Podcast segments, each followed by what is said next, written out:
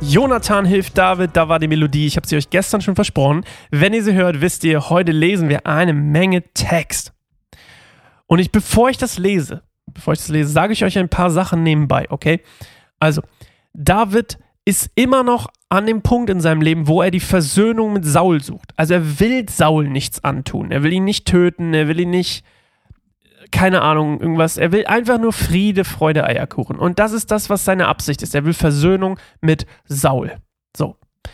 Und deswegen seine Sachen, die quasi, er, er probiert immer wieder auf verschiedene Art und Weisen äh, Versöhnung herzustellen oder zu gucken, ob Saul offen ist für Versöhnung. Und das ist zum Beispiel heute eine der, eines der Themen, was wir so, ähm, was wir so hier gleich erfahren werden. Die zweite Sache, die ich euch erzählen will, Jonathan, der Sohn Sauls, das hatte ich euch auch schon erzählt, stellt seine eigene Freundschaft und seine, er stellt quasi seine Liebe und seine Freundschaft zu David über auch seinen, seinen Papa und über seine Thronfolge. Weil er, er, er wäre ja quasi der Thronfolger nach Saul, rein theoretisch, ähm, wenn es nicht David gäbe. Und, Saul, und Jonathan weiß das quasi, dass der Geist Gottes, zumindest bin ich davon überzeugt, weiß er, dass der, dass der Geist Gottes auf David ist. Und David, er bewundert ihn und das ist sein Vorbild und oder sein, sein, weiß ich gar nicht, Vorbild unbedingt, aber sein bester Freund und äh, ja. Wie gesagt, Jonathan hat eine ganz, ganz wichtige Rolle in der ganzen Geschichte und Jonathans Treue und Freundschaft, so würde ich das interpretieren, steht über der zu seinem Papa. So. Und das gucken wir mal, was heute steht oder heute passiert. Und auch Jonathan will übrigens immer noch, dass die beiden sich versöhnen. So. David, wir lesen übrigens Neues Leben, die Bibel, falls ihr gerade jetzt einsteigt. David floh aus Najot in Rama und traf sich mit Jonathan. Was habe ich getan? rief er. Was habe ich verbrochen? Womit habe ich deinen Vater beleidigt, dass er versucht, mich zu töten? Das ist nicht wahr, protestierte Jonathan. Du wirst nicht sterben. Er erzählt mir all, immer alles, was er vorhat, Wichtiges und Unwichtiges. Ich weiß, dass er mir so etwas nicht verschweigen würde. Es ist einfach nicht wahr. Da schwor David vor Jonathan einen Eid und sagte, dein Vater weiß genau um unsere Freundschaft. Deshalb hat er sich, hat er sich gesagt, Jonathan darf nichts davon erfahren, sonst macht ihn das traurig. Aber ich schwöre dir, ich bin nur einen einzigen Schritt vom Tod entfernt. Ich schwöre es. So wahr der Herr lebt und so wahr du lebst. Sag mir, was ich für dich tun soll, rief Jonathan. David antwortete, morgen ist Neumondstag.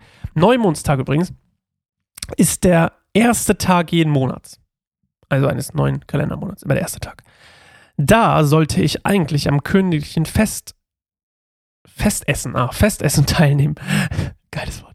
Doch morgen werde ich mich bis zum Abend des dritten Tages auf dem Feld verstecken. Wenn dein Vater fragt, wo ich bin, dann sag zu ihm, David hat mich um Erlaubnis gebeten, heim nach Bethlehem zu gehen, um dort mit seiner Familie das jährliche Opfer darzubringen. Wenn er sagt, es ist gut, dann weißt du, alles ist in Ordnung. Wenn er jedoch zornig wird, dann wirst du wissen, dass er mich umbringen will. Ich bitte dich, tu mir diesen Gefallen. Denk doch an den Freundschaftsbund, den du mit mir vor dem Herrn geschlossen hast. Doch wenn ich an deinem Vater schuldig geworden bin, dann töte du mich. Aber bitte verrate mich nicht an ihn. Niemals, rief Jonathan. Du weißt, wenn ich merken würde, dass mein Vater dich umbringen will, würde ich es dir sofort sagen. Dann fragte David, wie kann ich erfahren, ob dein Vater zornig geworden ist? Komm mit mir aufs Feld hinaus, antwortete Jonathan, und sie gingen zusammen hinaus. Dann sagte Jonathan zu David, ich verspreche beim Herrn, dem Gott Israels, dass ich morgen oder übermorgen um diese Zeit mit meinem Vater sprechen werde, um herauszufinden, was er über dich denkt. Wenn er wohlwollend über dich spricht und ich es dich nicht wissen lasse, dann soll der Herr mich dafür bestrafen. Wenn er jedoch zornig ist und dich tot sehen will, dann will ich dich warnen, damit du dich in Sicherheit bringen kannst. Der Herr sei mit dir, wie er mit meinem Vater gewesen ist und begegne mir, solange ich lebe, mit der treuen Liebe des Herrn, damit ich nicht sterbe. Und halte auch meiner Familie diese Treue, selbst wenn der Herr alle deine Feinde vernichtet. So schloss Jonathan einen Bund mit David und sagte, der Herr soll alle deine Feinde vernichten. Und Jonathan ließ auch David bei seiner Liebe zu ihm schwören, denn Jonathan liebte David wie sein eigenes Leben. Danach sagte Jonathan, morgen ist Neumondstag, man wird dich vermissen, wenn dein Platz am Tisch leer bleibt. Geh übermorgen an den Ort, an dem du dich schon einmal versteckt hast und warte dort beim Steinhaufen. Ich werde drei Pfeile in diese Richtung schießen, als übte ich ein bestimmtes Ziel zu treffen. Dann werde ich einen Jungen schicken, der die Pfeile holen soll. Wenn du mich zu ihm sagen hörst, sie sind auf dieser Seite, dann wirst du wissen, so wahr der Herr lebt, dass alles in Ordnung ist und es keinen Grund zur Beunruhigung gibt. Wenn ich jedoch zu dem Jungen sage, geh noch weiter, die Pfeile sind noch ein Stückchen weiter vorn, dann bedeutet das, dass du fliehen musst, denn der Herr schickt dich fort. Und nun lass uns das halten, was wir uns gegenseitig versprochen haben. Der Herr ist unser Zeuge. Also verbarg David sich auf dem Feld. Am Neumondstag setzte sich der König zum Festmahl an die Tafel.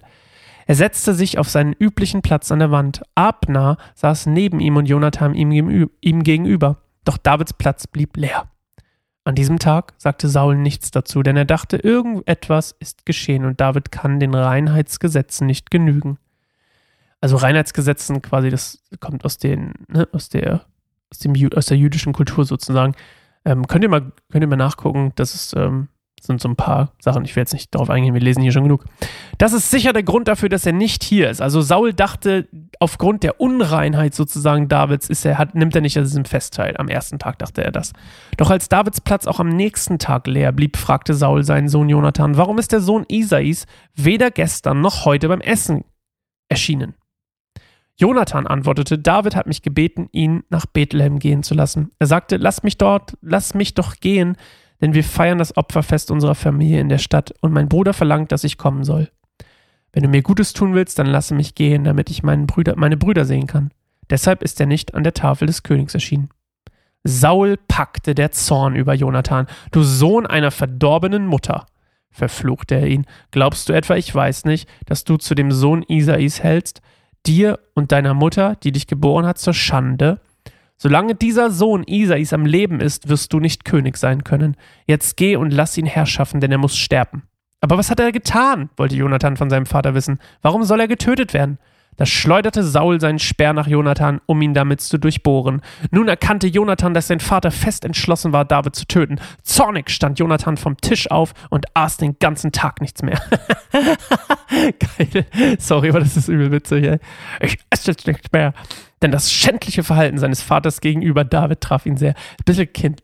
Bis, das ist halt krass, ja. Das erinnert mich manchmal auch so. Ich meine, ich werfe keinen Speer nach meinen Kindern, logischerweise. Aber ich meine, so, wenn man irgendwie mal sagt so, ey, setz dich mal ordentlich hin oder so. Und dann kommt, ich esse jetzt gar nichts mehr. Naja, am Ende, am nächsten Morgen ging Jonathan wie vereinbart aufs Feld hinaus und nahm einen Jungen mit. Lauf, forderte er den Jungen auf, damit du die Pfeile findest, die ich abschieße. Der Junge lief los und Jonathan schoss einen Pfeil über ihn hinweg.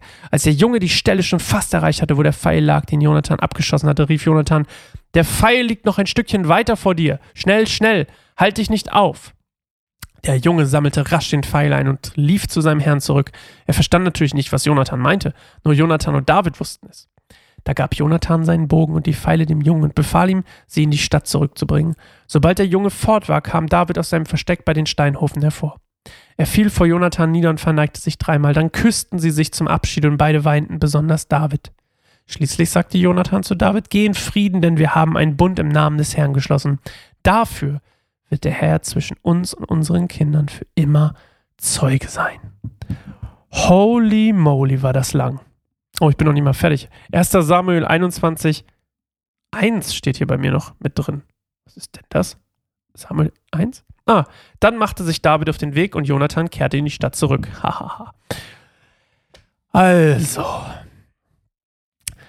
Jonathan sagt, Mensch, mein Papa will dich doch nicht umbringen. David sagt doch doch, glaub mir mal, ähm, komm, wir probieren, wir testen es mal aus und dann gucken wir mal, ob der Zorn deines Papas wirklich so krass gegen, da, gegen mich ist, sagt David. Und dann kommt David nicht zu diesem Neumondsfest ähm, und, und äh, beim zweiten Tag auch nicht. Und dann wird Saul zornig, wirft einen Speer nach Jonathan und sagt, David muss sterben, etc. Weil er weiß, dass David der König sein soll. Holy crap. Das war viel.